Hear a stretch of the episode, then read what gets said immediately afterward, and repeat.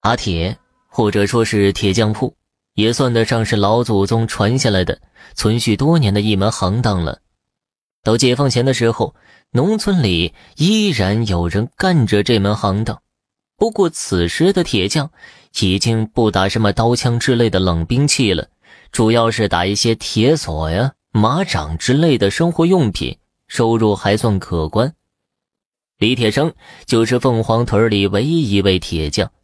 李铁生算得上一个好人，可惜好人没好命，要不也不会和那些鬼啊神啊的灵异事件扯上关系了，多少有些让人惋惜吧。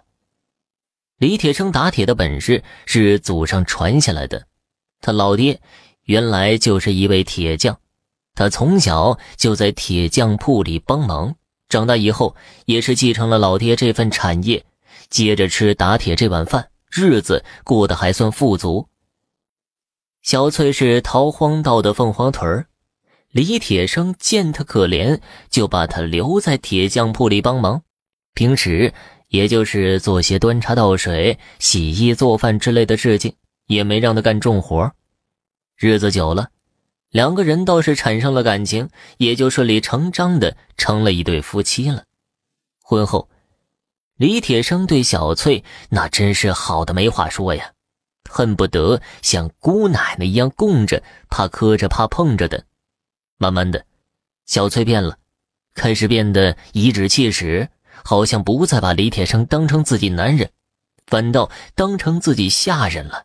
终于有一天，他背着李铁生在外面有了别人。小翠和那奸夫一商量，竟然给李铁生下药，把他给毒死了。可怜李铁生死的那天夜里，还在那里吭哧吭哧的打铁挣钱呢。解放前的时候，天下也不太平。谁家要是死个人，根本也没人过问。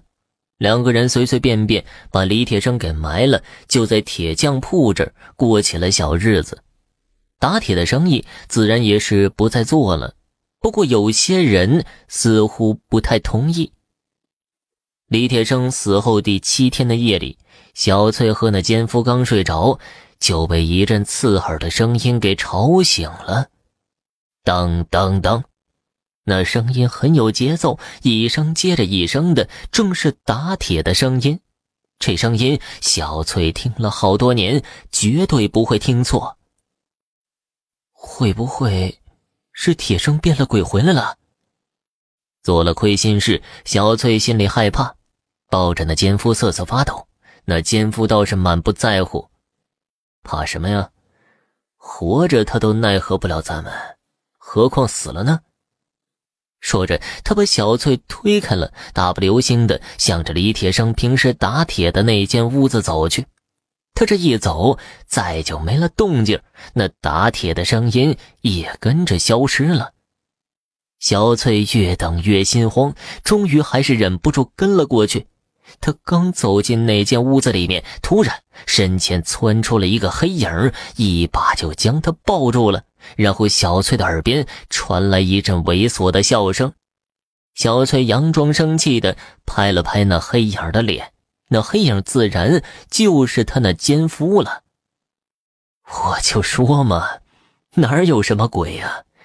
就算有，也根本不用怕，我一来他就吓跑了。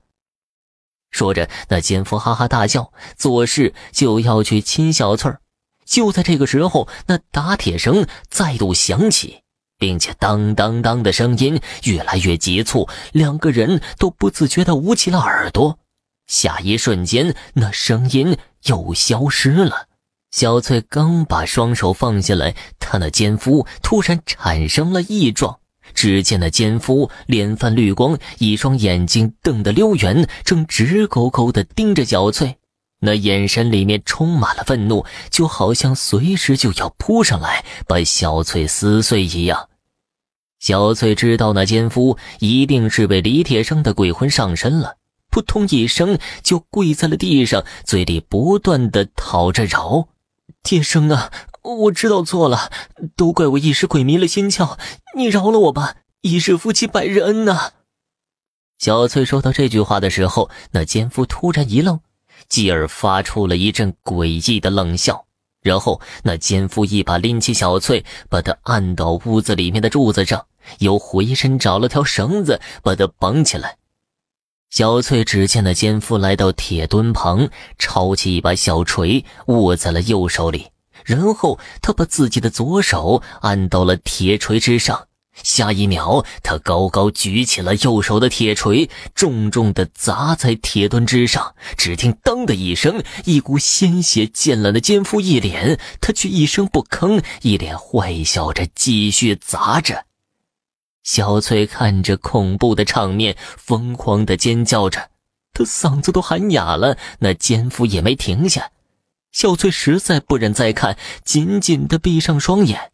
这时，那奸夫停手了，走到小翠的身旁，他把那只血肉模糊的左手放到小翠的脸上，然后用一个十分温柔的声音说道：“小翠，我好疼啊。”小翠还是忍不住睁开了自己的双眼，不过她面前的那张脸哪是那个奸夫的，分明就是李铁生。